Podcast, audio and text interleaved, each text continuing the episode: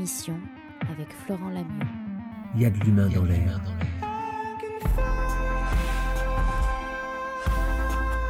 Le cinéaste et écrivain Philippe Labro écrit La dépression, c'est le novembre de l'âme et le décembre du désir.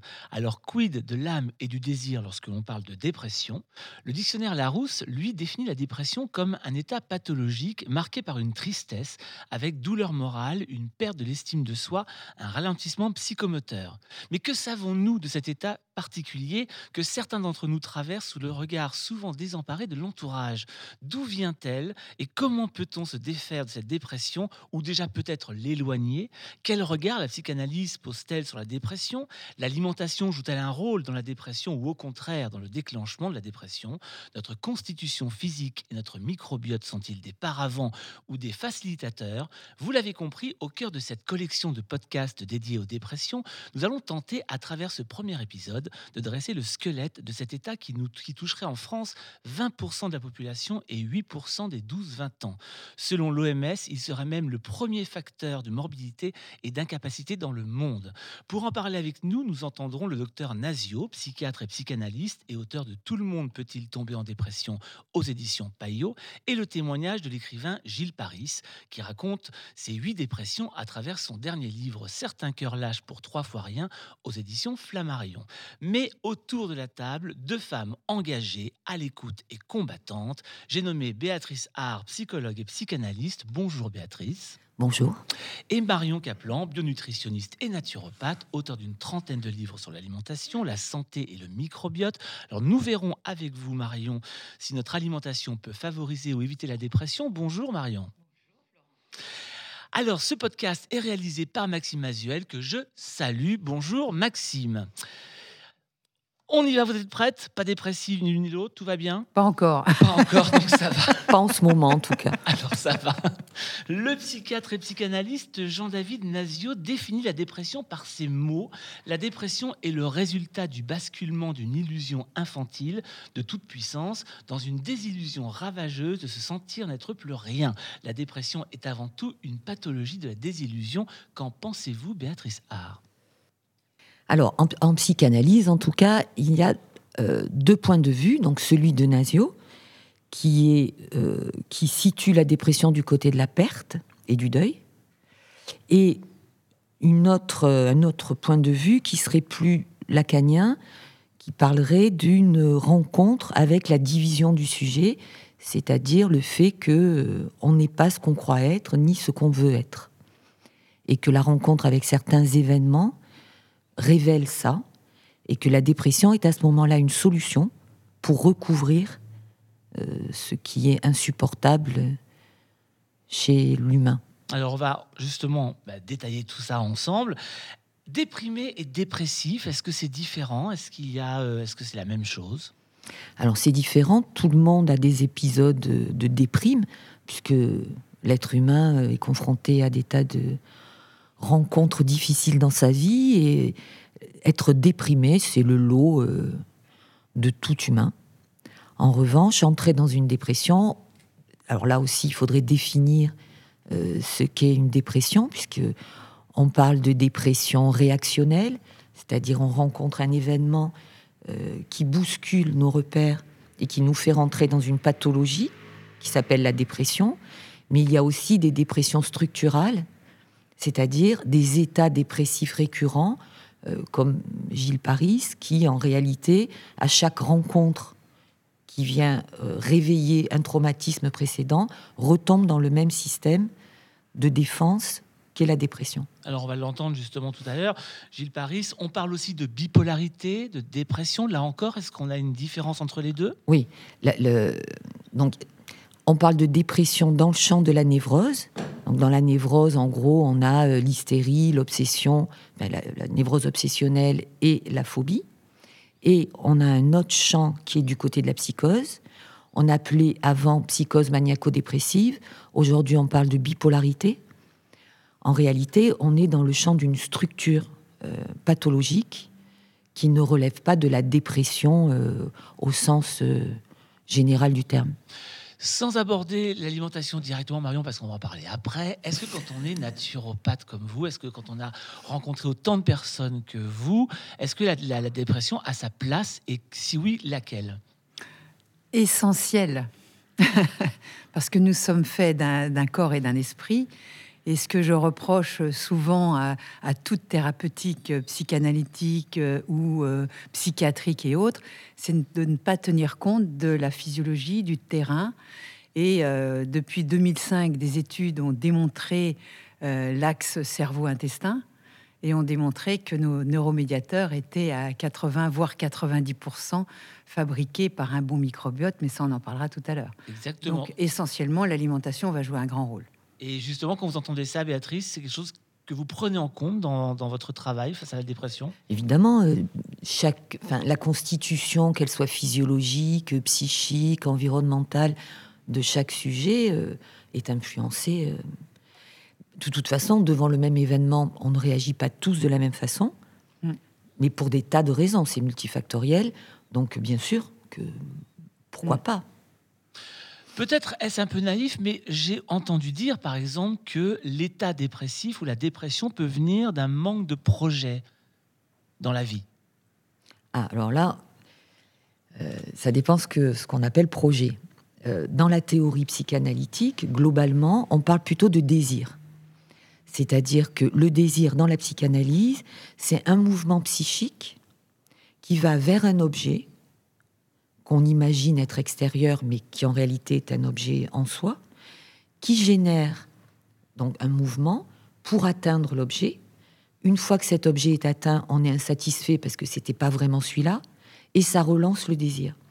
Donc, ce qu'on peut appeler projet, en réalité, c'est une fois qu'on a compris que aucun objet n'était satisfaisant totalement, ça relance l'idée de aller vers un autre objet. Alors, on parle de, dépression, d'une dépression ou de plusieurs dépressions Est-ce qu'il y a plusieurs définitions de la dépression? Il y a plusieurs définitions. La difficulté, c'est que c'est rentré dans le langage euh, commun. C'est un terme qui n'est pas si récent que ça, hein.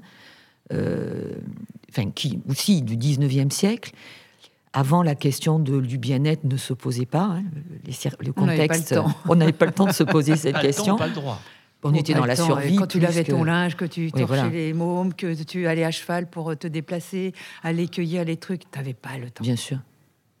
C'est, Donc là, aujourd'hui, on, a beaucoup plus le temps de, se concentrer sur soi-même. C'est ça un peu le problème Oui, c'est pas un problème, c'est, le contexte. Mais en tout cas, quand on parle de dépression, la difficulté, c'est euh, que ça rentre dans le, une espèce de vocabulaire euh, commun, un peu vulgaire, et tout le monde dit euh, est-ce que je ne serais pas déprimé? Est-ce que je faudrait pas que je prenne un antidépresseur? Ce qui pose quand même un problème. Alors que dans le champ euh, de la clinique, euh, c'est vraiment intéressant comme, comme, concept parce que on sait que dès l'âge du nourrisson, il y a des nourrissons qui font des dépressions graves au point de se laisser mourir en refusant de s'alimenter. Donc chez le nourrisson, on connaît bien, ça se travaille, les dépressions postpartum, etc.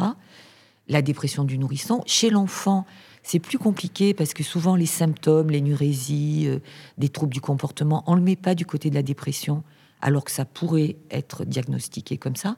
L'adolescent, on connaît bien. La dépression de l'adolescence, on pourra en parler, on connaît bien aussi.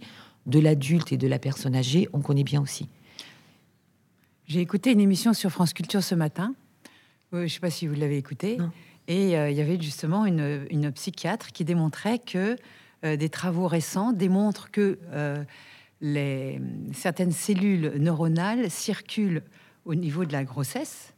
Et quand il y a certaines carences et certaines intoxications, ça va aller sur le cerveau de l'enfant qui peut effectivement, à ce moment-là, non seulement générer des maladies neurodégénératives quand il sera plus vieux, mais entraîner ces, ces dépressions, puisque il, y aura des manques au niveau du cerveau de l'enfant. Ça veut dire, ça veut dire qu'il y aurait un gène de la dépression?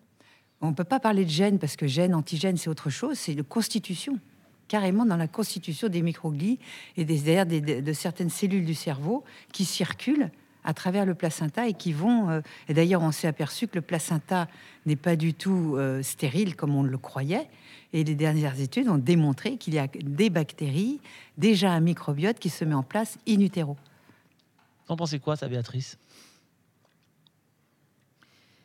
Il y a beaucoup de recherches là-dessus. Il y a beaucoup de recherches. Euh, tout est intéressant. Après, euh, on a chacun notre filtre hein, de, lecture de ce qui se passe. Euh, on sait bien sûr que le corps et le psychisme, c'est la même. si c'est pas lié, ça ne voudrait rien dire. Après, ça, je vous laisse, Marion. Oui, c'est pour ça qu'on est complémentaires. Ce qui est, ce est bien, c'est que moi, je dirais, si on veut être constructif dans une émission comme la nôtre, c'est de montrer que c'est multifactoriel, bien sûr, il y a multiples facettes. Euh, moi, moi, ancienne dépressive, et on en parlera tout à l'heure. Et donc, euh, il faut tenir compte, en tout cas, du creuset, c'est-à-dire de, la base de notre terrain, de notre alimentation, etc. Et bien sûr, euh, de comprendre euh, d'où on vient, de, comprendre euh, les épreuves qu'on a vécues et d'arriver à les dépasser. Parce qu'il y, a des gens qui vont rester dans une victimisation toute leur vie, alors que c'est là où le, psychologue ou le psychanalyste va œuvrer pour dire, bon, on va comprendre et on va mettre ça dans le passé parce qu'on va passer à autre chose après. Mmh, mmh. Hein. Alors, on parle d'épisodes dépressifs.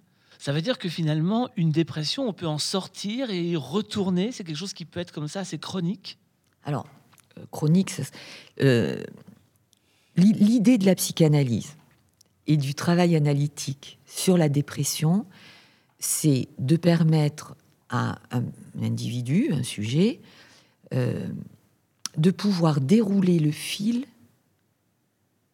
à travers la parole et dans un cadre particulier pour essayer de repérer euh, ce qu'il rencontre à un moment donné qui fait qu'il y a un avant et un après.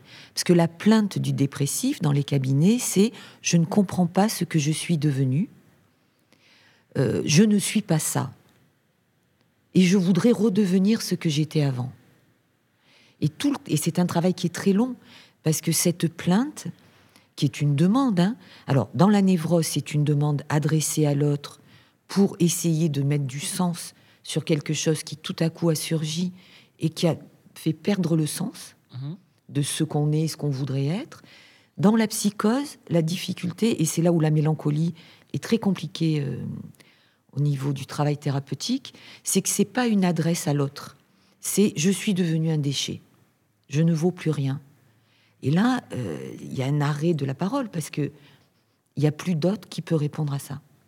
Donc, si on reste du côté de la plainte du névrosé, euh, déjà, il faut que cette plainte, elle puisse être déployée. Parce que, ben, on cherche, mais pourquoi il m'arrive ça? Pourquoi à moi? Euh, C'est pas légitime avec tout ce que j'ai fait, avec tout ce que je suis. Je sais comment je suis, je suis pas ça, mais je suis devenu ça. Je veux revenir comme avant. Faites quelque chose. Et ça peut prendre des années.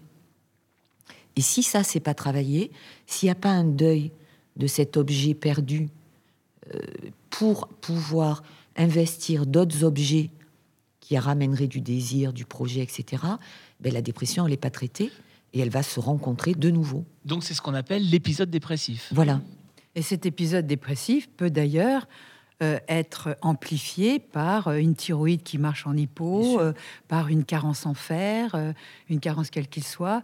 Des travaux récents ont démontré que une carence en oméga 3, eh bien, comme elle, elle, elle, retarde les échanges vitaux, ben on est fatigué. Et la fatigue est un des premiers creusets pour arriver à être dépressif en fonction de notre mode de vie et de ce qui nous arrive dans notre vie.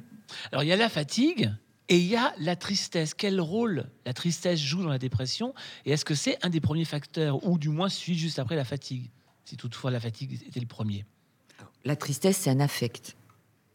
Euh, dans la dépression, il y a plein d'affects.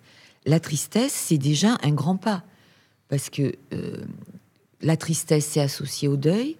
Ça veut dire qu'il y a déjà reconnaissance d'une perte. Ce qui n'est pas toujours euh, le cas quand un quelqu'un qui est en épisode dépressif vient consulter. Il n'est pas toujours conscient que c'est autour d'une perte euh, que son mal-être s'est installé. Donc quelqu'un qui se positionne comme étant triste, c'est déjà pas mal. Le deuxième passage, c'est la haine. C'est-à-dire que pour que cet objet soit détruit et qu'on puisse l'enterrer, il faut quand même pouvoir avoir un mouvement agressif, qui est un mouvement vital, hein, du côté de la vie, euh, pour pouvoir s'en sortir. vous parlez de perte, est-ce qu'on peut parler aussi de la peur de la perte? Euh, la peur de qu'est-ce que c'est-à-dire? Bah, Il y a effectivement l'épisode où on perd quelque chose et donc forcément ça, ça, ça, bouleverse tout et ça peut nous mettre en état dépressif, en épisode dépressif. Est-ce que, comme le dit par exemple Nasio, est-ce que la peur de la perte peut aussi être un des éléments qui va amener à un épisode dépressif? Alors Nasio, il en, il en, parle du côté de euh, tout individu pense qu'il est complet. Et quand il rencontre son incomplétude, hein, ce qu'on appelle la division en psychanalyse, euh, il a peur euh, de perdre ce qu'il pensait avoir, mais qu'il n'avait pas en réalité. Donc on n'est même pas dans la tristesse, on est dans une espèce de d'anticipation, mais qu'on vit tous, hein, parce que la dépression, c'est tout le monde euh, est concerné par cette question.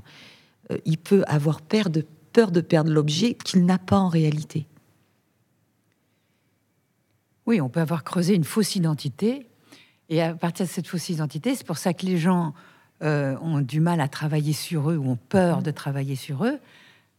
J'en sais quelque chose, moi j'ai pas arrêté. Hein, donc, ce qui fait qu'on a peur de perdre ce qu'ils croyaient, on, s'était construit sur une manière d'être. Mm. Et puis si on va travailler euh, d'une façon psychanalytique, et eh ben euh, cette manière d'être, ben, c'est du fake quoi.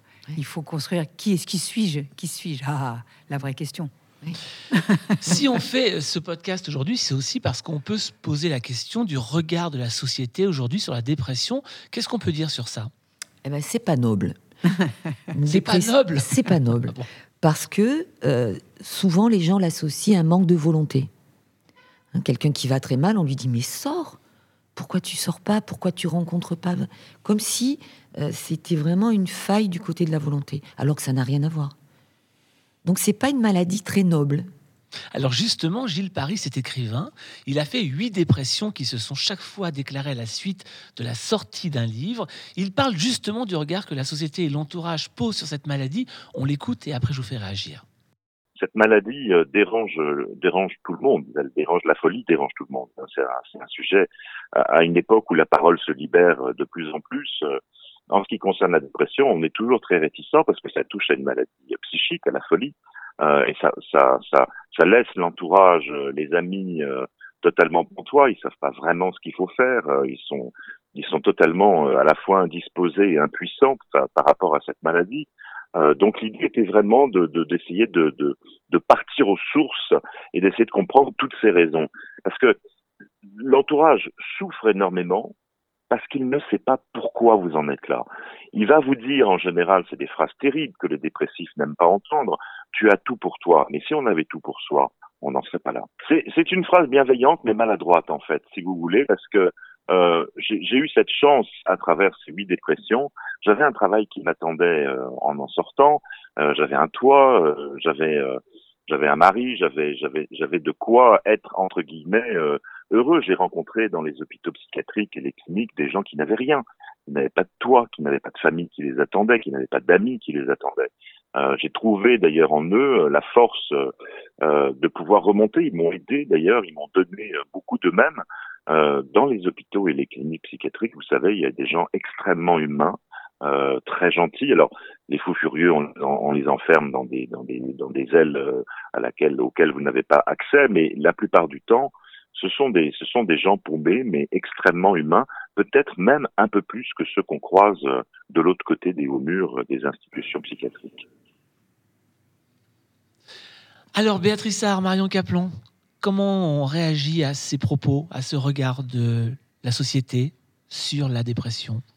Bah, de toute façon, déjà, notre société en ce moment euh, entraîne une dépression globale de toute l'humanité.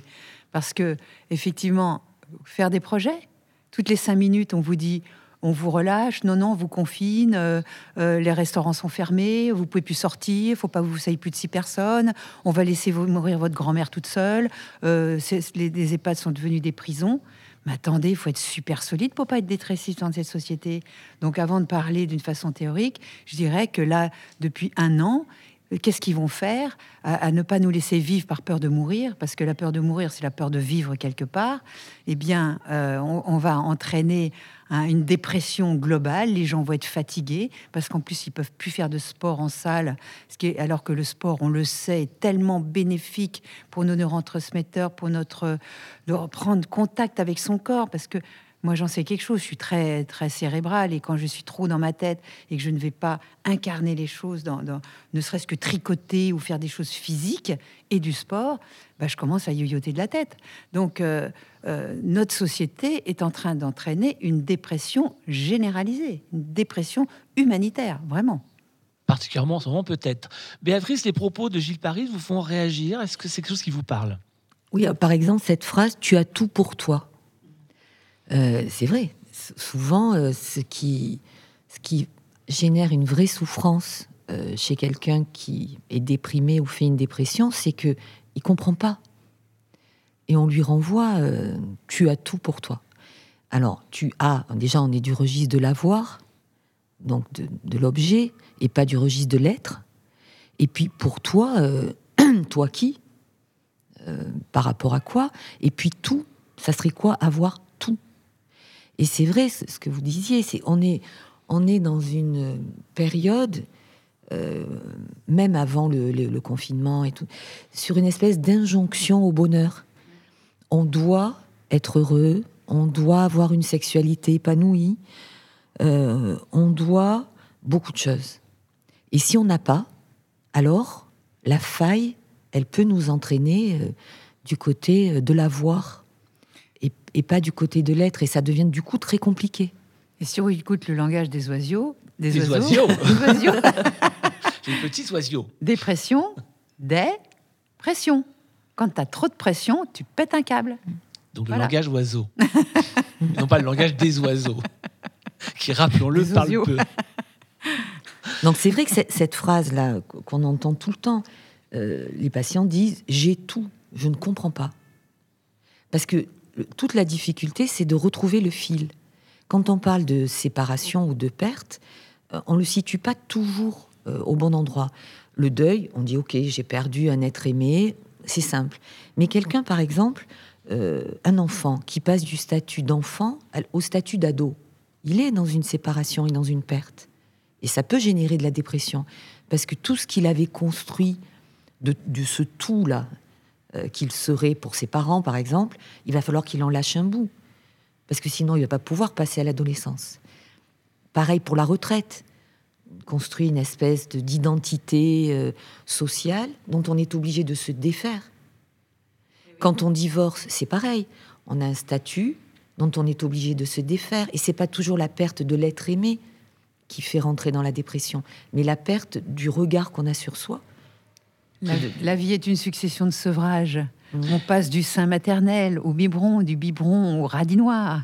Du ah c'est radical, hein. le biberon au radis noir, c'est radical. mais j'exagère. Ce que je veux dire, c'est que c'est des sevrages. Toute nos vies, on nous, on nous apprend au renoncement nécessaire.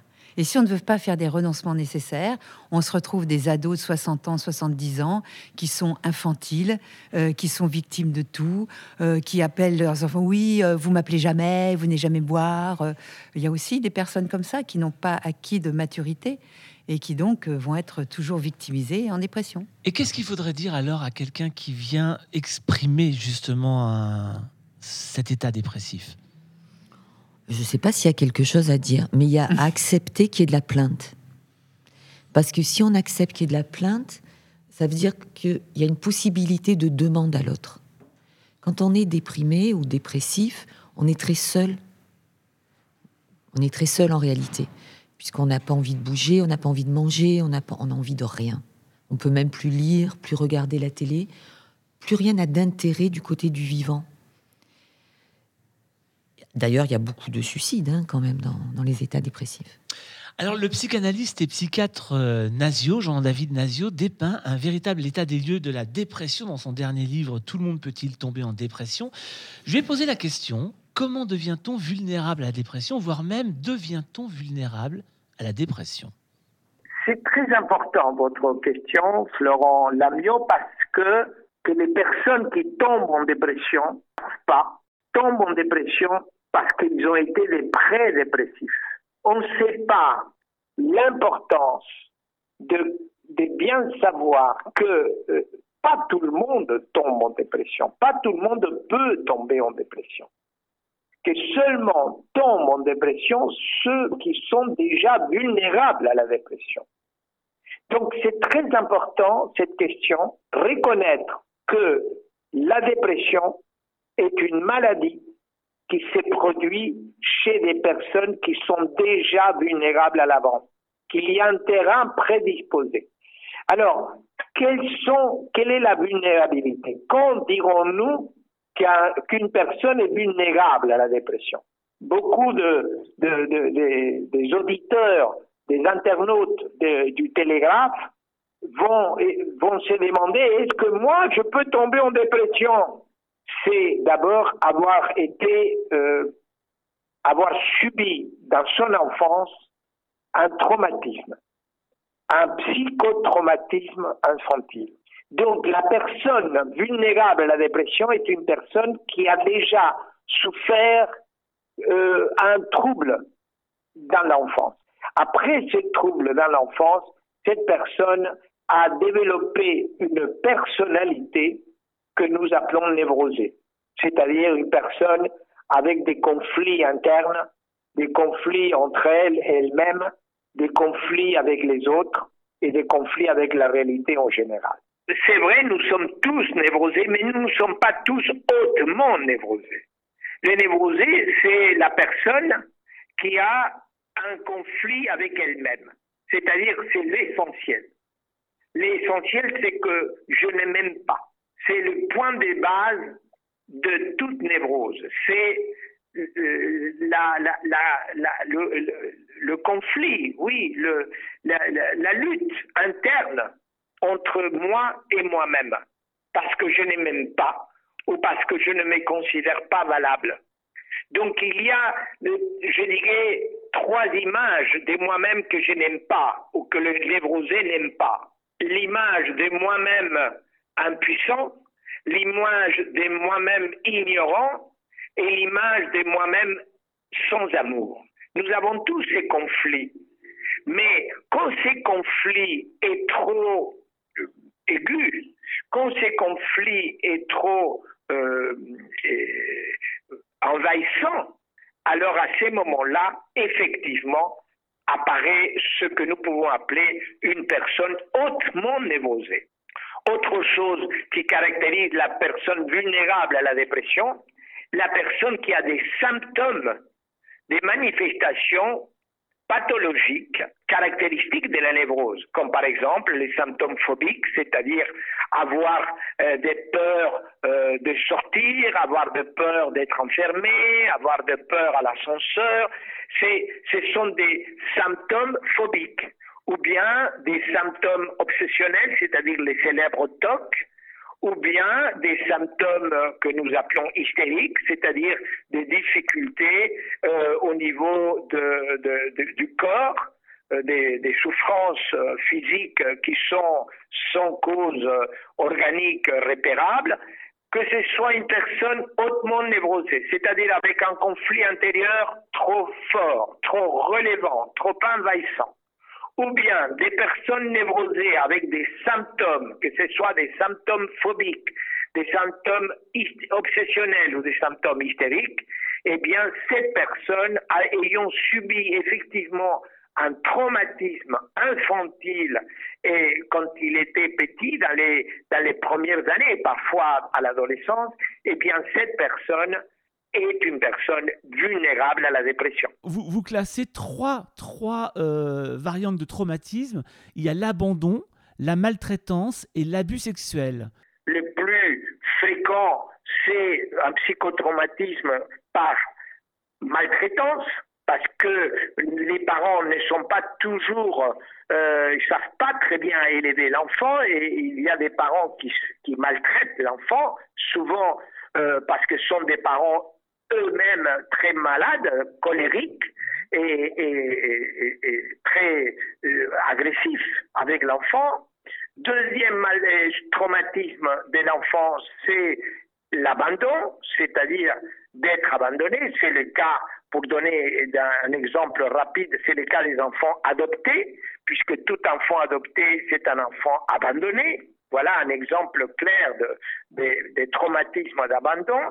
Et vous avez la troisième cas qui est le cas effectivement de, euh, de, de, de l'abus sexuel que, dont on parle beaucoup aujourd'hui, sont des enfants euh, ou des jeunes, euh, des jeunes enfants qui ont subi euh, des abus sexuels d'un aîné.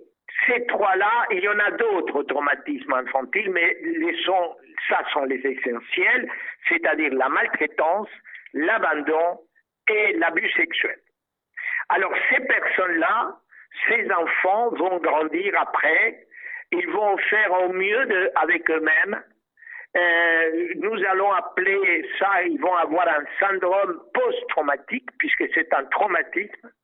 Et pendant, euh, je dirais immédiatement euh, après les traumatismes, euh, ils vont souffrir, bien sûr, mais tout de suite, ils vont se redresser. Car tout être humain sait se redresser et on se redresse avec des défenses.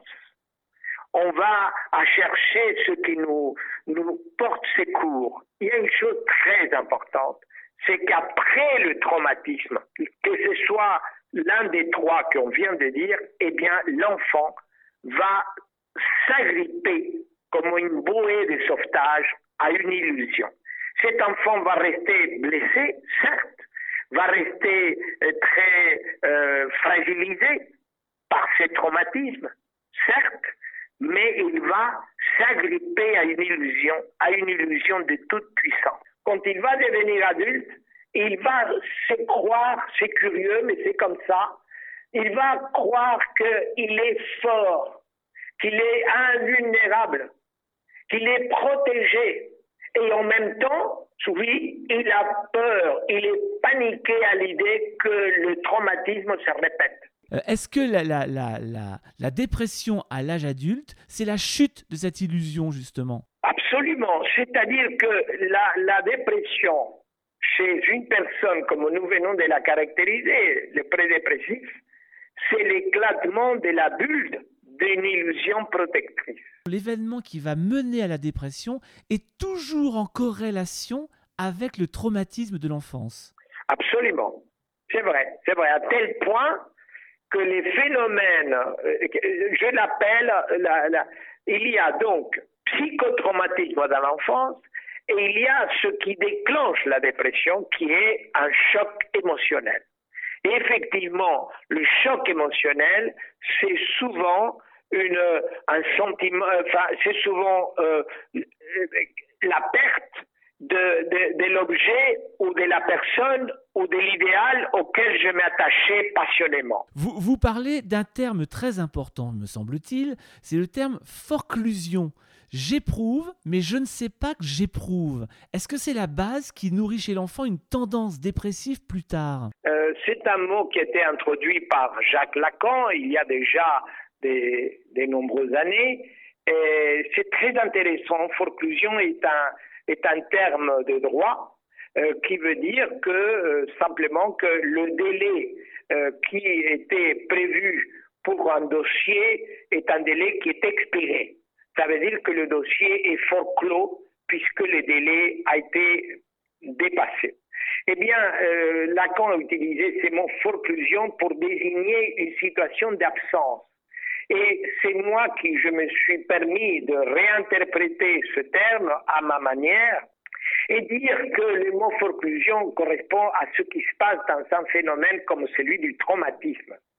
Je vous ai donné l'exemple de euh, cet enfant qui va chez les voisins et que le voisin abuse sexuellement, eh bien, cet enfant va subir une forclusion, c'est-à-dire une forclusion des émotions plus exactement une forclusion du mot de l'émotion. C'est-à-dire l'enfant va sentir des choses, mais, mais il est tellement sidéré qu'il n'a pas des mots pour dire ce qu'il sent. Et ça arrive bien sûr à des personnes adultes. Je donne l'exemple de l'enfant parce que c'est très clair, mais ça peut nous arriver, étant adulte, qu'à un moment, on est dans un moment d'une circonstance tellement grave qui nous, nous laisse complètement abasourdis. Et à ces moments-là, nous ne savons pas ce que nous vivons. Nous vivons quelque chose, mais nous ne savons pas ce que nous vivons. Suite à la perte de l'aimer, qui peut être autant un objet qu'un être, vous évoquez trois vécus qui sont la privation, l'humiliation ou la frustration. Est-ce que ces manques viennent cibler plus précisément la nature de la dépression? Soit je suis privé, soit je suis frustré, soit je suis humilié. Si vous voyez bien, il y a un peu les mêmes les, verbes de ceux, ceux qui sont les trois psychotraumatismes, puisque l'abandon, c'est une privation. Je suis privé de ce qui devrait être là, un père, une mère. Ensuite, vous avez l'humiliation, c'est le cas de l'enfant qui est maltraité, qui est tapé, la maltraitance va à casser l'amour propre de l'enfant, va l'humilier, le vexer, le blesser à l'intérieur de lui-même, au plus profond de lui. Vous avez l'humiliation. Et le troisième, la frustration, c'est le cas de l'enfant qui a subi un abus sexuel c'est une dimension euh, de, l'enfant qui va vers un type euh, avec une idée d'accueil, de, de, sympathie, de, voisinage, le voisin qui va l'accueillir, jouer avec lui, et soudain, euh, il est sidéré il est frustré, je dirais, dans une attente. Donc, la frustration signifie qu'il est il n'a pas ce qu'il a attendu. Dans la privation, je suis privé de ce que je devrais normalement avoir, un père. Dans l'humiliation, je suis blessé dans ce qu'il y a en moi, le plus profond, mon amour propre. Et dans la frustration, je suis frustré de ce que j'attendais, de ce que j'imaginais. Et puis, il y a les familles dans lesquelles la dépression est présente sur plusieurs générations. Est-ce qu'on pourrait envisager qu'elle puisse aussi avoir une origine génétique ou une origine euh, psychogénéalogique? Absolument. Je pense que la, dépression reste un mystère. Euh, il faut continuer à l'étudier, à faire des recherches en neurosciences. Et on ne peut pas prouver que c'est la cause de la dépression. La seule chose qu'on peut dire, c'est que pour la personne déprimée, il y a en même temps, effectivement, en même temps, un trouble dans la neurotransmission de l'influx nerveux et un trouble aussi au niveau euh, de l'hormone cortisol. C'est très important cette hormone et le cortisol est augmenté. Il y a un excès de sécrétion. Il y a des recherches actuelles sur cette question le problème, c'est que euh, on ne connaît pas le gène de la dépression. On suppose qu'il y a un gène, mais on ne sait pas quel est le gène de la dépression. Merci beaucoup d'avoir passé ce moment avec moi. C'était un vrai bonheur. Et puis à très bientôt. Bon, merci. Et vous pourrez retrouver l'intégralité d'ailleurs de cet entretien sur le Télégraphe, euh, de, parmi les podcasts, donc sur letélégraphe.org. Il est venu nous rejoindre entre-temps. Il s'appelle François Veillon, créateur justement du site du Télégraphe. C'est un poète, un musicien, un conteur, un chanteur qui a initié d'ailleurs cette collection de podcasts sur la dépression. Bonjour François. Bonjour. Un petit peu en retard, mais c'est pas grave, on vous accueille avec plaisir. J'avais pas l'heure du début. Ah, c'est pour ça. Ah. C'est une bonne excuse. Oui, et la dépression en est une aussi. Hein. Justement, on vient d'entendre là euh, le docteur Nazio. Est-ce que ça vous fait réagir ce que, ce que vous avez entendu euh, Oui, c'est hyper intéressant déjà. Ce qui m'intéresse, c'est la, la, vision d'un scientifique, quelqu'un qui euh, applique son savoir et son, son expérience et aussi sa pratique à étudier par l'expérience, sans forcément connaître le sujet par de l'intérieur. Je ne sais pas si euh, cet homme connaît la dépression. En tout cas, il la connaît peut-être par le prisme et le regard du psychiatre, je crois. Et c'est très intéressant. Et il parlait de liens. Il, a parlé de beaucoup de choses. A. C'est pour ça que je, pense que la dépression est un sujet qui doit s'aborder sur plusieurs modules, par intermédiaire de plusieurs invités, puisqu'on est plusieurs aussi à penser comprendre, penser savoir, parce qu'on veut savoir. Et un des principes fondamentaux que j'ai pu entendre, qui pour moi aujourd'hui, dans la, quête de mise en lumière de l'état dépressif comme étant une, une révélation à soi permettant d'évoluer, de grandir, d'apprendre le monde, de le comprendre, de le transmuter, de le rendre beau et paisible. C'est une quête un peu universelle, la paix et l'amour. Et l'amour en, fait, et en fait partie. Et il a parlé, et ça, c'est un des sujets, il y en a beaucoup. Et comme on est bien entouré à cette table, j'imagine que ma mère va pouvoir parler de l'influence des neurotransmetteurs et la façon dont ils peuvent se travailler, et puis aussi de son expérience personnelle. Béatrice, elle, dans son expérience professionnelle aussi, je ne sais pas si elle est personnelle. Mais euh, je ne le saurais pas. Mais il y a quelque chose que je trouve passionnant euh, pour l'étudier, c'est la peur, le rapport à la peur. Et il l'a dit, il l'a mentionné, il a, dans son expérience, remarqué, constaté que euh, l'individu connaît un trauma, peu importe. Est-ce que c'est récurrent? Je ne sais pas. En tout cas, connaît un trauma, développe une peur. Et de cette peur va faire naître tout un tas de stratèges, stratagèmes qui va lui permettre de vivre euh, autant qu'il le peut. La dépression vient lui révéler quelque chose, etc. Le terme dépressif, dépression, me semble assez juste, puisque c'est une dépressurisation de la cabine qui permet de changer d'altitude, déjà.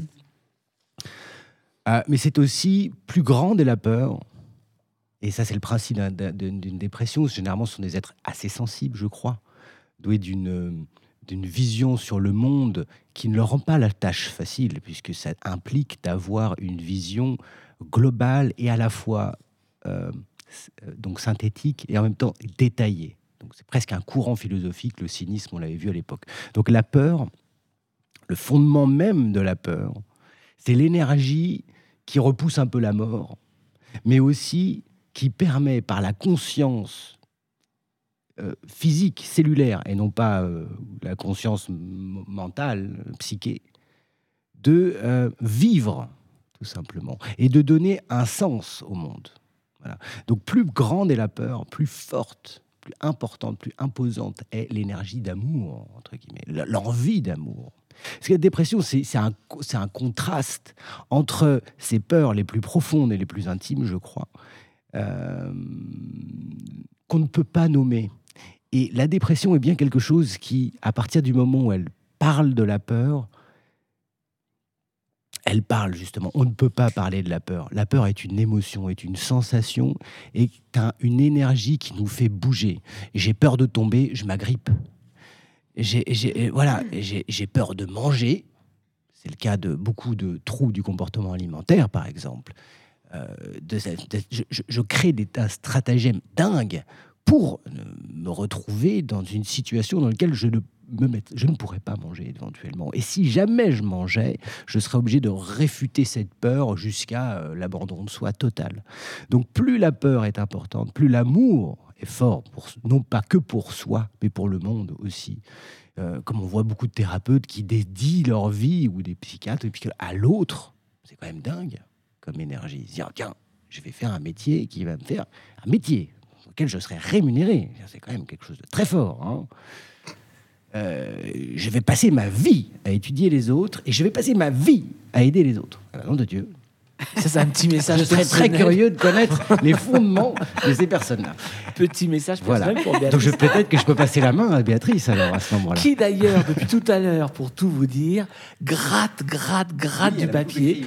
Euh, je pense que euh, Béatrice Hart a très envie de réagir aux propos de, de Nazio et peut-être aussi de ceux de François d'ailleurs de ce message d'amour euh, de François, de la paix sur le monde. Mais pas, la paix sur le monde, sur soi déjà.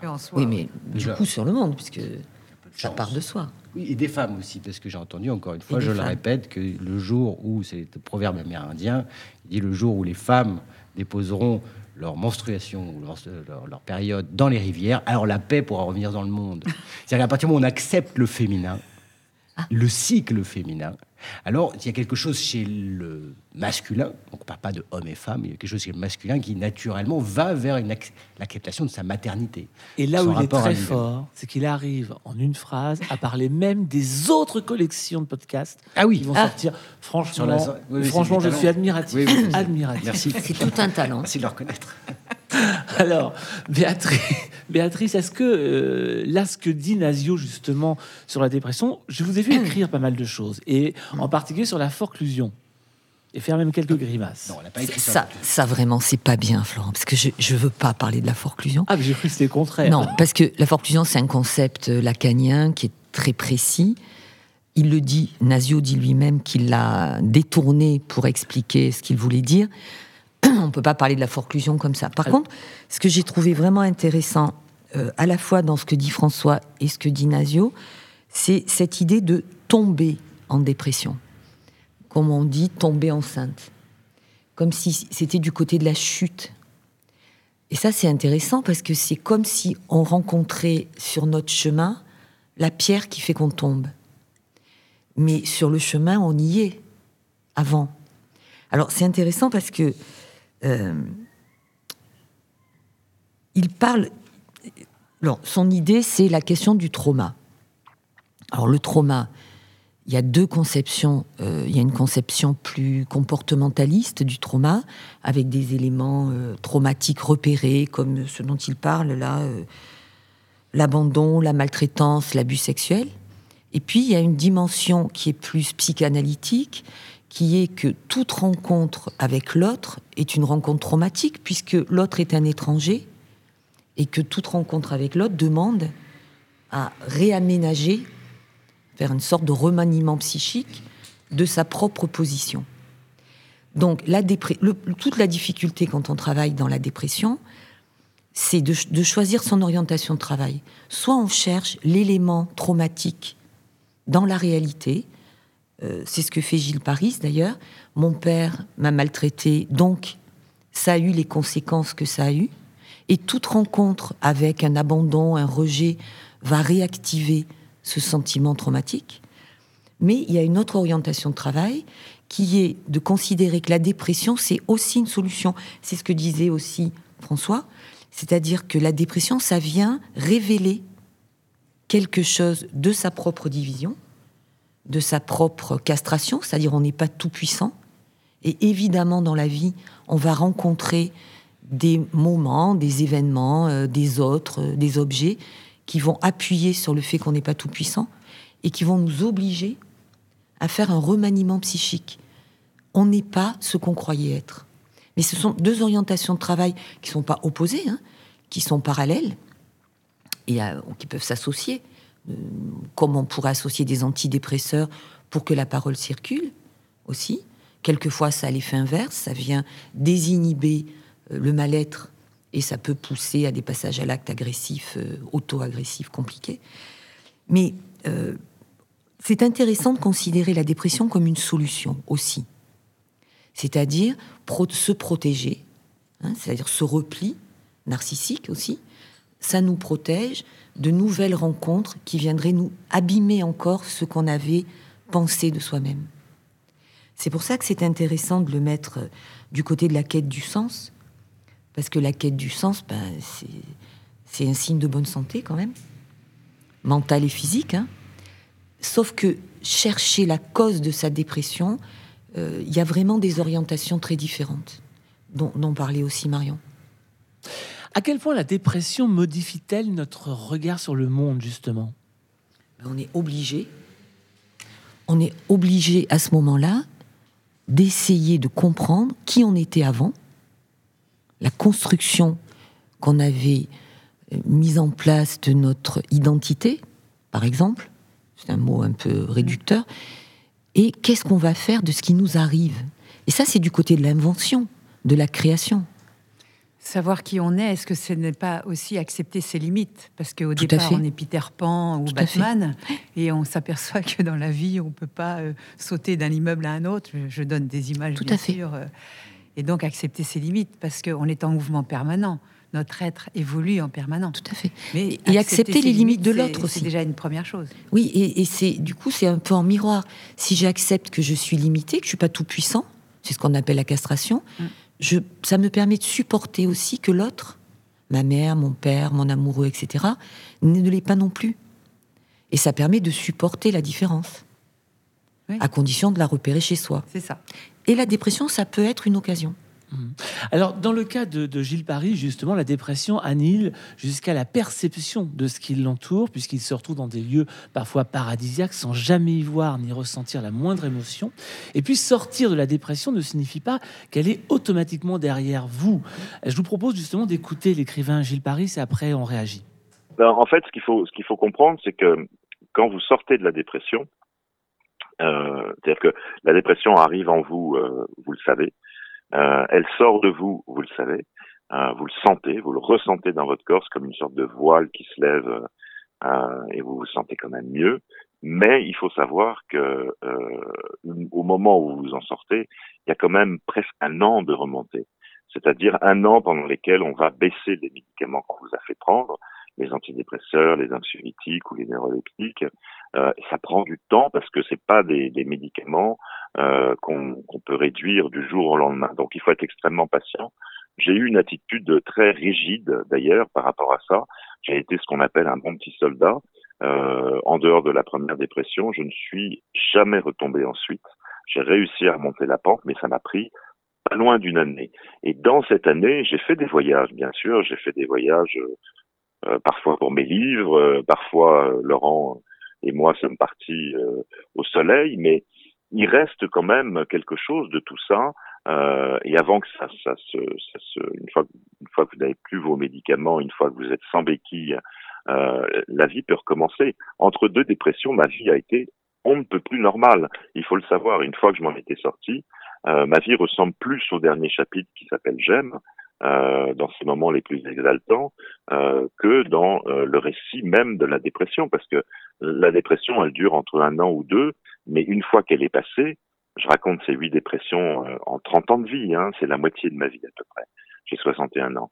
Donc c'est vrai que ces voyages, parfois, en état de dépression, avec quelque chose d'un peu surréaliste. François, Béatrice, Marion, moi, je dirais, j'aimerais bien euh, connaître le terrain de ce monsieur. je lui ferai des petites analyses de ses, de ses acides gras pour savoir s'il n'est pas en carence d'oméga 3, de zinc. Vous voyez, je vous comprenez que moi, je suis une éternelle dépressive. On va dire, je suis née. Euh, j'ai les trois trucs là du docteur euh, Nasio. Nasio, donc l'abandon, abandon, rejet aussi, maltraitance avec des beaux-pères, euh, violence sexuelle, etc. Donc j'ai le cocktail Molotov pour être une dépressive chronique. Alors, on s'en sort. On s'en sort quoi? On s'en sort euh, relativement. Mais pour autant, vous n'êtes pas tombé en dépression? Si, parce que je voulais me suicider euh, trois fois. Je, trois fois, j'étais passé pas loin. Mais je, dis, je m'adressais à Dieu en disant bon, t'as intérêt à m'envoyer quelque chose de bien parce que sinon là, je me fous en l'air. Vraiment. Hein donc, euh, et c'était jamais à quelqu'un que je m'adressais, c'était au plus haut que moi. Euh, et je soigne un peu cette dépression d'abord physiquement, parce que euh, à l'âge de 16 ans, en buvant un café au lait, parce que ma mère était au café au lait et donc moi-même également, hein, vous savez, la culture familiale c'est important. Et je comprenais pas pourquoi j'avais des idées noires après. On, ne fait pas le lien. Et puis il y a eu cette histoire de gluten qui a déchiré le voile parce que j'avais l'impression toute ma vie d'être dans un brouillard. Et ça n'est qu'il y a 21 ans maintenant que j'ai découvert cette histoire de gluten, que j'ai stoppé bien évidemment. Et en stoppant le gluten, ça, je dirais, ça a mis 2-3 mois. Tout d'un coup, la pensée est devenue plus claire. J'étais plus dans ce brouillard qui fait que on peut vous donner les plus beaux spectacles, la plus belle nature, on s'en fout. On peut vivre dans des châteaux magnifiques, on s'en fout, ça ne nous touche pas. C'est ça la dépression. On est, on est handicapé et du bonheur et du malheur, on est indifférent. Et ça, c'est terrible parce que à quoi bon vivre comme ça? Alors c'est intéressant parce que d'un point de vue psychanalytique, s'adresser à Dieu, ça veut dire quoi? Bah, C'est justement, c'est s'adresser à un autre qui n'est plus grand que soi. Mm une énergie euh, je plus grand. Je ne sais pas, mais en tout cas, c'est pas un petit autre euh, qui serait soumis à la même euh, impuissance qui est structurale chez l'être humain. Voilà, qui est, qui est dématérialisée. Et bien sûr, l'hyperactivité, c'est-à-dire je suis toujours en train d'étudier, nourrir mon mal moderne. Hein, hein Quoi? Un mal, peut-être pas moderne, en tout cas moi que je, que je vois, le fait de ne pas pouvoir s'adresser aux autres. Contemporain, donc. nous, contemporains. Alors, on s'adresse à des livres aussi. La culture sert à ça, mais on s'adresse aussi, ne pas s'adresser aux autres, ce qui m'arrive, ce qui est mon cas aussi, ça m'arrive. C'est, c'est, c'est, ça, engendre, ça peut créer des états dépressifs, puisqu'il y a une dépression euh, de son environnement direct qui génère un isolement, euh, un isolement qui est très facile à, dans lequel on, revenir très facile, on revient très facilement puisque des, une architecture très complexe est mise en place depuis l'enfance, dans laquelle il y a des douves avec des arbalètes, des arcs, euh, mais c'est confort. Ça peut être éventuellement confortable. Généralement, je crois que ça reste quand même assez austère à l'intérieur. Euh, et à quoi bon? Donc il y a une forme d'état aquaboniste. Et à quoi bon s'adresser aux autres? De toute façon, ils vont nous raconter toujours les mêmes conneries. Et puis les gens se projettent sur soi. Donc pourquoi leur parler?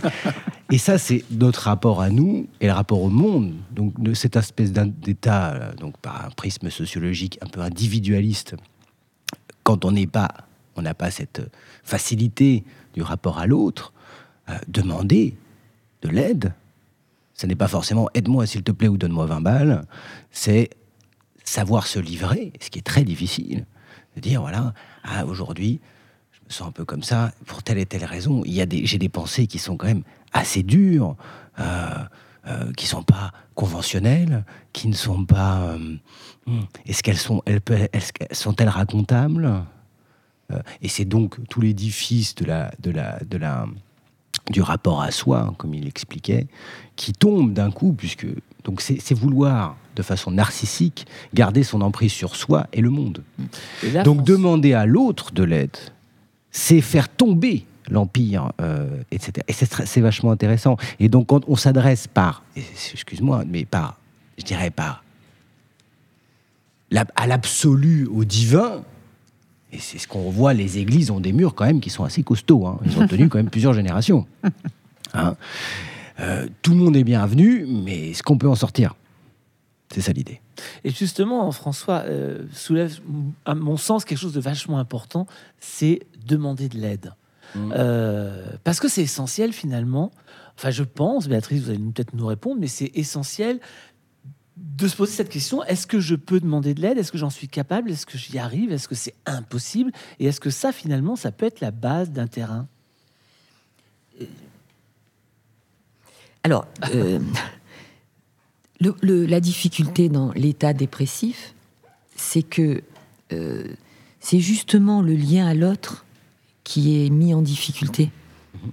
Donc, Quelqu'un qui est capable, dans un état dépressif, de demander de l'aide, il est déjà dans un mouvement, euh, pas de sortie, parce que c'est ce terme de sortir de la dépression, c'est comme celui de tomber dans la dépression. Enfin, ça, ça, se discute.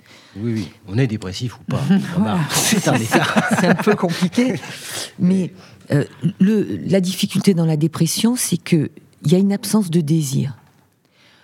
C'est pas tout à fait juste non plus. Il y a un désir, mais ça serait plutôt un désir de rien. Donc c'est intéressant quand, quand François le, pose du côté de la forteresse et du repli, c'est que justement, ça a une double fonction, ce repli. D'abord, ça répond au désir de rien, ne m'en rajoutez pas, et ça évite la confrontation avec l'image que l'autre a de nous, qui est transformée par, par notre état dépressif. Oui, mais complexe, puisque du rien naît l'absolu et le tout. C'est-à-dire qu'on accepte de donner à rien un sens absolu, en étant parfaitement conscient, je crois, de, euh, que de là peut naître enfin une forme de rédemption. Tout à fait. Donc il y a la croyance, il y a toutes les, symboliques et toutes les croyances ancestrales, euh, et, mythologiques, euh, tout notre, nos, rapports aux symboles. qui, qui, et la façon dont le monde s'est construit. Aujourd'hui, on est dans un monde confiné naturellement, on met en exergue tout notre rapport euh, euh, à, notre quotidien, un quotidien qui de toute façon l'était. Simplement, il, est révélé avec, euh, voilà. Et les états dépressifs vont grandir. Simplement, quand on parle de dépression aujourd'hui, comme on est dans, une, dans un démarrage, dans la compréhension, puisqu'on a essayé de tout comprendre, et puis on s'est dit tiens, la dépression, on connaît pas. Bon, c'est un truc qui arrive assez souvent. Et euh, on en parle encore comme, euh, comme si on était des petites souris de laboratoire. On ne voit pas que c'est aussi un appel, je crois, de l'être humain à euh, évoluer, puisqu'on est dans une phase du monde dans laquelle on évolue. On change, voilà. Eh bien, justement, alors ça amène, c'est une belle transition. Encore Une belle. Je sais pas si c'est belle, mais en tout cas, ça amène une transition, celle du suicide qui fait partie des questionnements de la dépression. Bah Alors, oui. Ne faites pas rire, Ah c'est oui. pas drôle du tout. Bah mais en même non. temps, c'est une réalité. Bah oui. Donc, c'est partie des questionnements de la, dépression. Et Gilles Paris, justement, connaît bien ce problème pour en avoir tenté plus d'une. Euh, mais pour chacun, le sens donné à cet acte va être sans doute très différent. On en parlera. En tout cas, je vous propose d'écouter Gilles Paris, qui parle même, lui, de mise en scène. C'est, je pense, un acte euh, d'ultime souffrance. C'est-à-dire que j'avais le sentiment, à un moment donné, que j'y arrivais plus, que j'y arriverais pas, euh, que les choses devenaient vraiment complexes. Et je, je, je n'ai jamais cherché à en finir. C'est important de le dire. C'était presque un acte de comédie, c'est-à-dire que je voulais qu'il se passe quelque chose, euh, qu'il y ait une sorte de changement radical. Et le changement radical, on le connaît, puisque généralement, quand vous faites une tentative de suicide, vous vous réveillez à l'hôpital. Donc euh, voilà, je retrouvais ce que j'explique, les, les bols du Ralex euh, au petit déjeuner, euh, les séances avec les médecins, euh, euh, et puis des journées entières seules à, à réfléchir à plein de choses. Je pense que j'avais besoin de ça à chaque fois, et comme comme je l'ai répété, euh, j'ai fait huit dépressions, j'ai fait et sur les huit, euh, j'ai été interné dans les hôpitaux, euh, hospitalisé en tout cas sept fois. Euh, donc c'était presque une habitude pour moi à un moment donné, euh, quand la souffrance devenait vraiment insupportable, euh, de commettre ce geste pour euh, retourner à l'hôpital. Alors, Marion, tout à l'heure, vous avez parlé du suicide, justement. Oui, oh, Dieu j'avais merci, fait- vous êtes avec nous. J'avais Mais fait une mise en scène, j'avais 12-13 ans dans ces eaux-là. Et euh, comme ma mère s'en foutait complètement, franchement, elle, elle était vraiment indifférente. Donc j'avais fait euh, effectivement une mise en scène. Je savais pas où ça aboutirait. hein. Donc j'avais acheté un sirop pour dormir en me disant si je me tape la bouteille, euh, ça devrait le faire, quoi. Et donc je, je m'étais tapé cette bouteille et effectivement je devais être dans un état hypnotique ou je sais pas comment avec un bon taux de sucre. pour que ma mère commence à me poser des questions et je sais plus euh, mais elle a vu quand même que euh, ça débloquait là-haut et qu'il fallait euh, peut-être faire quelque chose d'ailleurs elle n'a pas fait grand-chose mais mais c'était un appel au secours C'est ça. Euh, Le le rôle de cet acte-là, qui n'est pas anodin non plus, mais comme le- l'explique Gilles Paris, qui était lui presque une mise en scène finalement, euh, c'est quelque chose de fréquent dans la dépression. Et qu'est-ce que ça vient exprimer? C'est toute la difficulté dans la dépression. Absence de désir ou désir de rien ou désir de mort. Parce qu'on n'a pas parlé de l'angoisse, mais euh, on ne peut pas dissocier la dépression avec, ouais, et l'angoisse. avec. C'est- lié. Donc après, euh, les tentatives de suicide ou les suicides réussis, euh, ils sont différents selon la névrose ou la psychose, par exemple, hein, puisqu'on parlait de la mélancolie.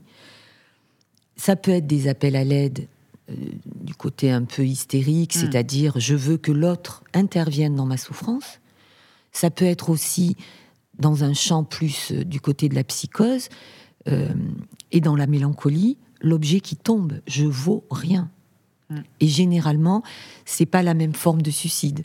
Hein, Dans la névrose, on a plus des suicides avec des médicaments, euh, des choses comme ça.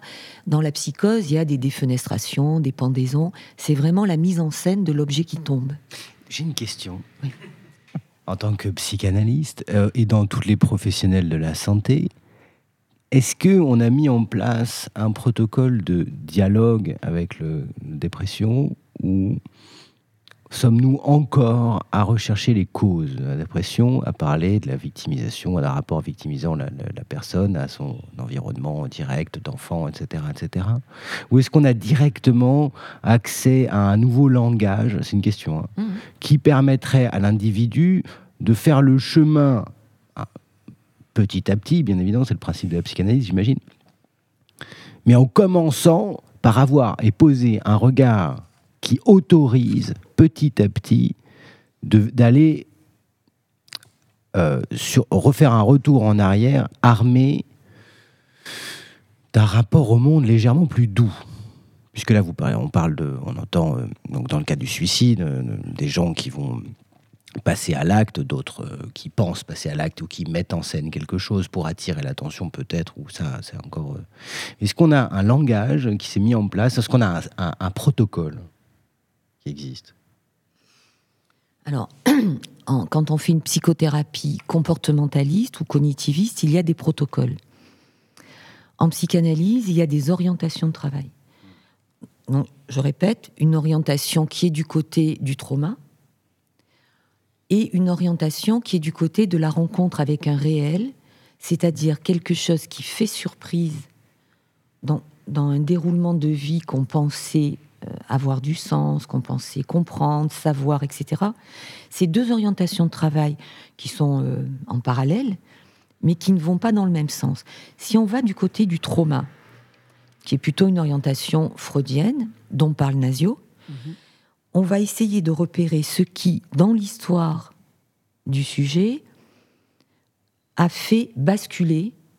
Alors, si on prend les abus sexuels, puisqu'aujourd'hui on est euh, baigné euh, dans, les médias par cette question-là, qui est très importante, mais qu'on peut lire avec beaucoup de, de filtres différents, un enfant qui aurait subi un abus sexuel à un moment de sa constitution physiologique, psychique, affective, où il n'était pas prêt à recevoir l'excitation et la demande de l'autre, ça peut créer un trauma, mais ça peut aussi ne pas en créer un au sens... Euh, on en parle aujourd'hui. Tout le monde n'est pas armé pour aller voir ça. C'est-à-dire que, est-ce qu'on prévient la personne On dit, écoute, voilà, Là, tu es venu me voir, donc c'est bien, bravo, parce que tu as, l'impression qu'il y a un truc qui cloche dans ta vie. Bon, bah, très bien. Non, le protocole, plus ou moins, veut que on va savoir, on va essayer de voir ensemble ce qui cloche.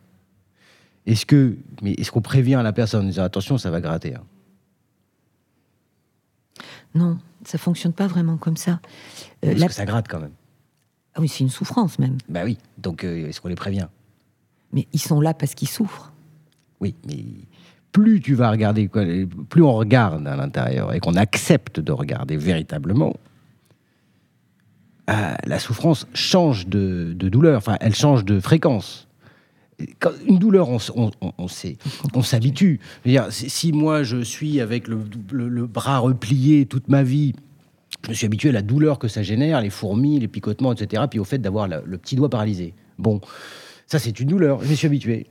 D'un coup, on me dit, on me déplie le bras et que j'ai les, os qui se sont calcifiés. Je suis obligé de me casser les os pour revenir avec le, bras droit. Est-ce qu'on prévient que la personne va vivre une douleur qui est quand même peut-être beaucoup plus violente que celle avec laquelle il s'est habitué à vivre?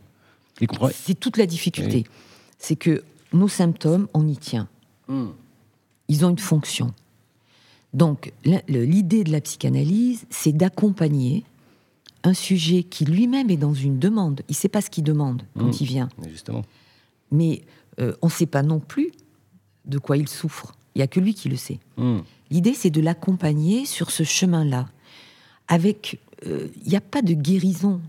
Quand, il parle de sortir de la dépression, remonter la pente, en psychanalyse, ça ne veut rien dire.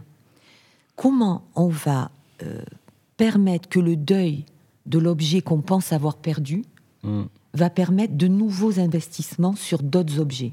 Hmm. Mais on ne perd pas le reste. C'est toujours là. Ça reste un deuil. Ça reste un deuil, mais d'un objet qui est en soi, oui. qui n'est pas dehors. Mais quand on parle, par exemple, de maladie, on parle de cancer dans tous les mm. sens, etc. Tant que tu n'as pas eu le cancer, tant que tu n'as pas eu mal, mm. je ne sais pas ce que c'est, c'est un concept. Tant que la peur n'est pas véritablement ressentie totalement, elle reste conceptuelle jusqu'au jour où on en prend véritablement conscience. Mais il faut un tas d'artifices qui sont... Qui, qui, il faut s'être complètement dévêtu et dépouillé pour passer d'un rapport de concept à un rapport ressenti totalement. Donc il y a des gens qui vont dire ah oui oui je connais je connais oui ça c'est mon père c'est ma mère nana. Et puis un jour ça tape. Oui parce que c'est pas vraiment de ça dont il est question en réalité. Exactement voilà. Donc l'idée de la psychanalyse c'est de recevoir une plainte je vais mal je souffre hmm. et de permettre que cette plainte elle, elle s'élabore en une demande oui, mais ouais, je suis désolé. Hein, je reprends... c'est tout le travail. Je crois que Gilles Paris disait qu'il est tombé en dépression quand euh, il a eu, euh, il avait son bouquin, ça marchait vachement bien. À chaque sortie de livre. La, plus, la dépression la plus terrible qu'il a Voilà, il était en couple, ça fonctionnait quand il bien était aussi. Voilà, c'est ça. Mmh. Donc, il serait pas arrivé chez quelqu'un en disant bah écoutez là ça va vraiment pas, je viens de me faire un million, euh, je pars au soleil, mon groupe, mon ménage va bien, comment ça va? Tu as du mal à, l'imaginer. Non, il vient en disant je vais mal alors que. Ah oui. Mais il l'a pas vu après ça. Mais ça ne veut pas dire qu'il est dans une demande. Il vient avec une plainte. De toute façon, tu es dépressif parce que tu le demandes, c'est ça? Non. Non.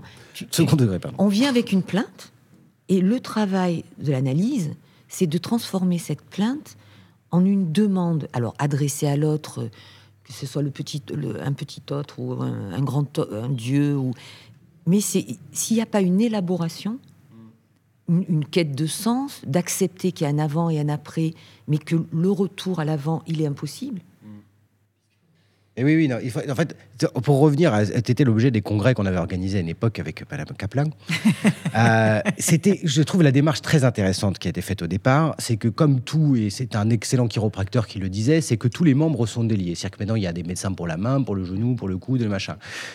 Donc, et ces gens-là ne discutent pas ensemble, ou, très peu, ou j'imagine qu'il y a des réunions, j'en sais rien, je connais pas le métier. Bien que. Nous sommes donc démembrés. J'ai l'impression.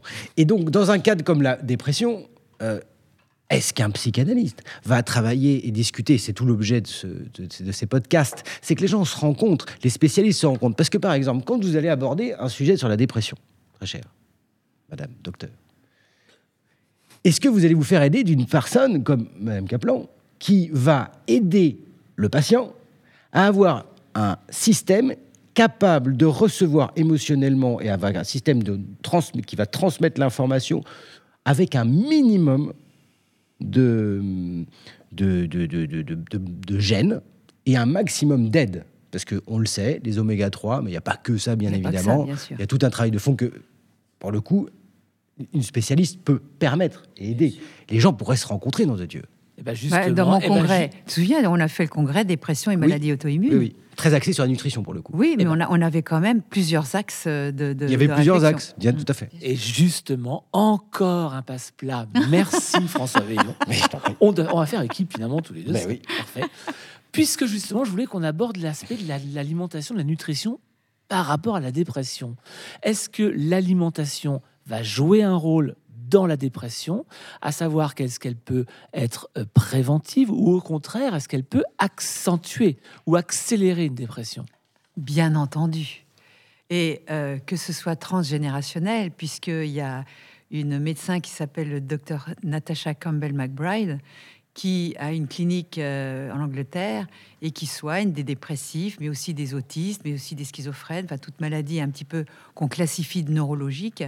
Et euh, il y a le régime euh, de Natasha Campbell qui élimine tout, bien sûr tous les produits chimiques, hein, bien sûr, mais le gluten, mais aussi les produits laitiers de vache, mais aussi le sucre on va vers une alimentation plus naturelle et on s'aperçoit qu'elle a des résultats extraordinaires. Euh, en rétablissant ce terrain.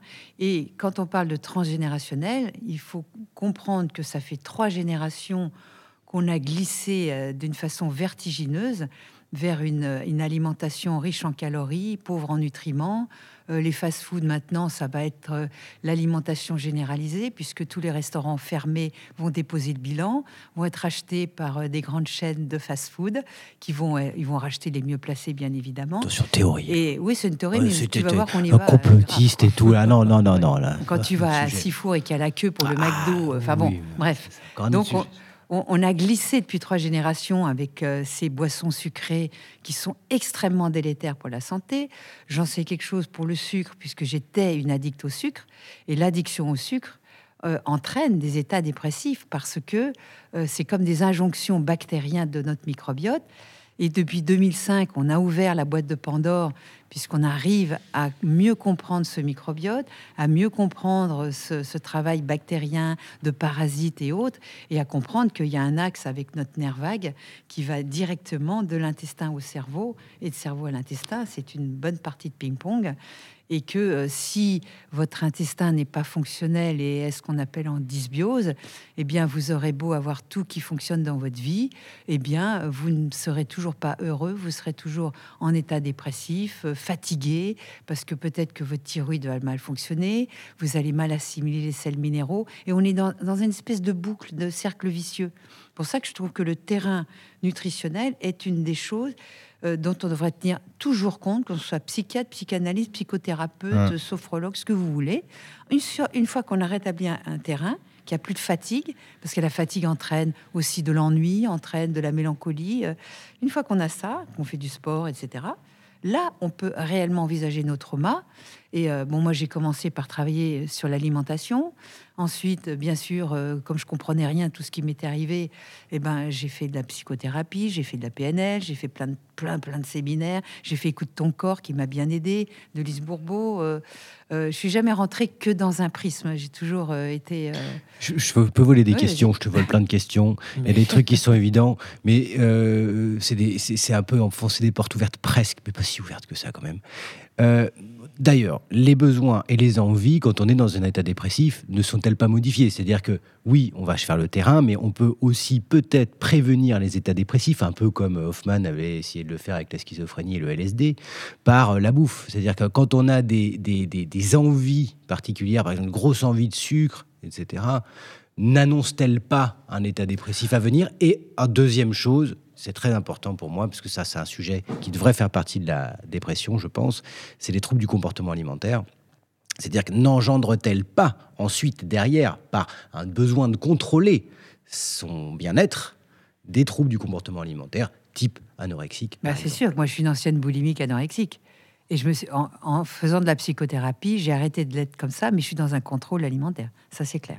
Mais est-ce que, est -ce que ce que vient de dire François veut dire finalement que euh, d'un côté, l'alimentation peut engendrer un état dépressif, et est-ce que la dépression n'engendre pas un besoin d'une alimentation Qui de l'œuf ou la poule, on ne sait pas. Donc, il faudrait faire. Bien compris. C'était ça. C'était ça l'idée. Mais est-ce que l'on peut pas aussi mettre en place des, des, outils pour, parce que là il s'agit aussi, puisque en même temps que la science euh, euh, se penche sur le sujet, on va dire, ne peut-on pas mettre, j'imagine que ça existe, en place une méthode qui permet à la personne dont la dépression, mais qui a encore une fois pour moi un état euh, qui est bien plus qu'une maladie, qui est une maladie de civilisation presque.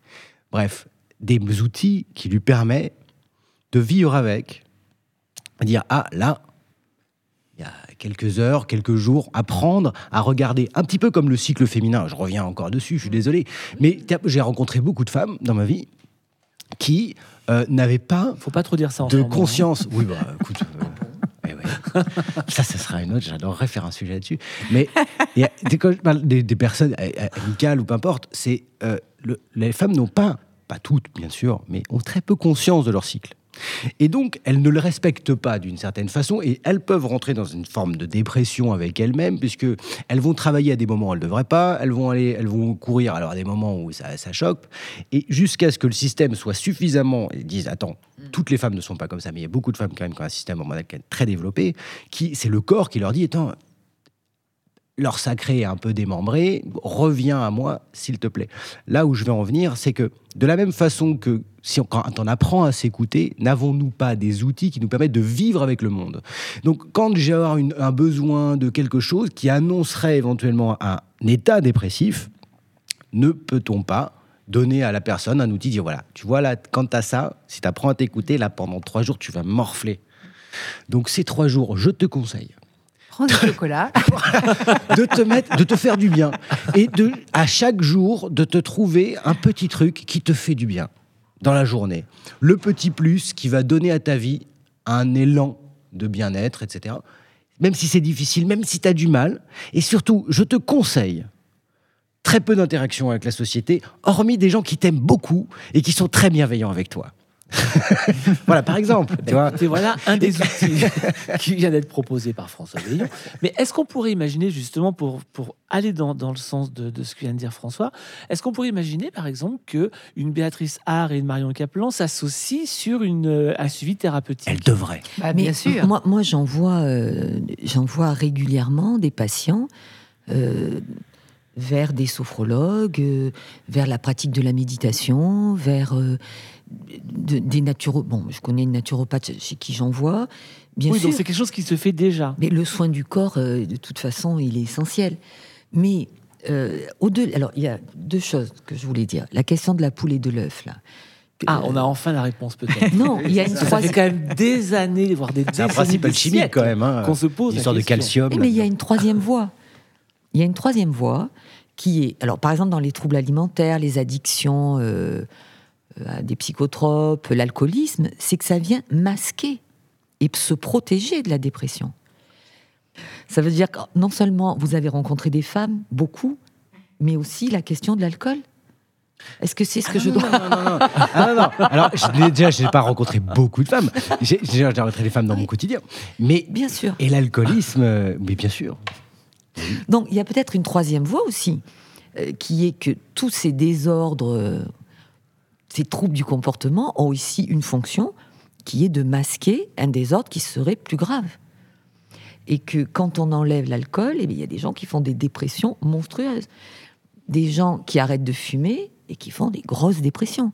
Donc tout ça qui N'a- pourrait paraître des désordres ont une fonction quand même de protection aussi. On appelle ça l'intention positive, c'est ça? Je sais pas, mais c'est la troisième voie. Protection, destruction quand même. Ah oui, c'est auto-agressif, mais peut-être que l'autre serait pire. Arrêter de boire, ça peut être pire. Je dis pas qu'il faut pas arrêter de boire, mais c'est une autre option. Et il y avait autre chose que vous avez dit, euh, je me souviens plus. Il y a les drogues aussi. Alors on va Oui, c'est recommencer ça. depuis le tout- début. Toutes les, addic- toutes les, toutes les mais ça va addictions. euh, Bon, moi, c'est le chocolat. oui, et voilà, c'est ça. C'est euh, Je l'ai pas dit, c'est toi. repérer, repérer les signes. Alors moi, je travaille dans un hôpital psychiatrique, en dehors du cabinet, et j'ai beaucoup, beaucoup appris euh, des schizophrènes et des, des psychotiques qui ont des, des psychoses maniaco-dépressives, hein, qu'on appelle aujourd'hui la bipolarité. Ils savent très bien reconnaître leurs signes. Ils savent que s'ils se réveillent plus tard, la phase dépressive arrive que s'ils commencent à claquer de l'argent, la phase maniaque arrive. Et, mais ça leur prend des années pour repérer ça. Mais comme nous, on repère, voilà, on a envie de sucre plus, peut-être qu'on est dans un épisode régressif où on a besoin d'être plus entouré, plus coucouné. Et le fait de repérer ça, ça aide quoi? Ben, ça aide par exemple déjà à se dire attention, Mhm. c'est c'est ce que disait François, et puis peut-être à mettre en place Un des choses pour se protéger. Ou alors, un patient qui peut avoir un petit peu lâché du côté de, des médicaments et qui se dit, oupe là, là c'est le signe qu'il faut que je me régule. Sinon, je vais me retrouver à l'hôpital. L'hôpital étant dans la dépression un refuge génial. Parce que là, on nous demande rien. Et on accepte qu'on soit rien. Par un bon terrain, et pour revenir à ce qui était disait tout à l'heure, on peut éventuellement éviter de se retrouver dans un cadre hospitalier. C'est-à-dire qu'au moins prévenir des étapes en aidant le terrain, je crois, et ça c'est un travail important. euh, parce que, Alors quand, quand- quand on parle de terrain, c'est pour revenir à ce que, À ce que- mais oui. à Ah oui. Mais, par exemple, elle a eu les trois, euh, donc les Oui. trois cas. Te dit, alors euh, l'abus sexuel n'est pas forcément, l'abus n'est pas forcément que sexuel d'ailleurs, Oui. mais euh, elle a eu trois cas et elle n'est pas allée à l'hôpital, elle n'est pas morte non plus. Voilà. Donc finalement, on peut vivre avec. euh, simplement, il faut, associer plusieurs choses et aussi avoir une peut-être, je pense, une lecture spirituelle, mais pas ne- pas unique, pas de de façon religieuse nécessairement. Chacun le vit comme il veut, spirituel au sens de l'esprit, puisque on est doué d'un esprit, je crois. Euh, peu importe les croyances que l'on va avoir, il y a bien quelque chose qui fait connecter le cerveau au cœur et euh, voilà. Et ce sera la phrase de conclusion. Parce qu'effectivement, on aura bien compris une chose, en tout cas tous ensemble aujourd'hui, c'est que c'est très complexe, la dépression. Et pour évidemment aller un peu plus loin, il y a quelques lectures que je vous propose. Donc on a entendu le docteur Nazio qui a écrit ce livre très intéressant qui s'appelle Tout le monde peut-il tomber en dépression chez Payot? Et puis si on a envie de lire justement ce témoignage de Gilles Paris, certains cœurs lâchent pour trois fois rien, c'est chez Flammarion. L'intégralité de l'interview de Gilles Paris, on la retrouve aussi en podcast sur le télégraphe.org, ainsi que l'intégralité aussi de la rencontre avec le, le docteur Nazio. Je vais y arriver. Béatrice Sarr, merci beaucoup. Merci. On se reverra, Oui. évidemment. Marion Caplan, nous, c'est sûr. Bah oui. On se voit quasiment tous les jours. Merci Marion. Oui, merci. Et. François, ben, on préparera des questions ensemble, nous. C'est ça. Puis on se voit toute l'après-midi. Exactement. Merci à tous et merci Maxime. Merci Max. Merci, Max.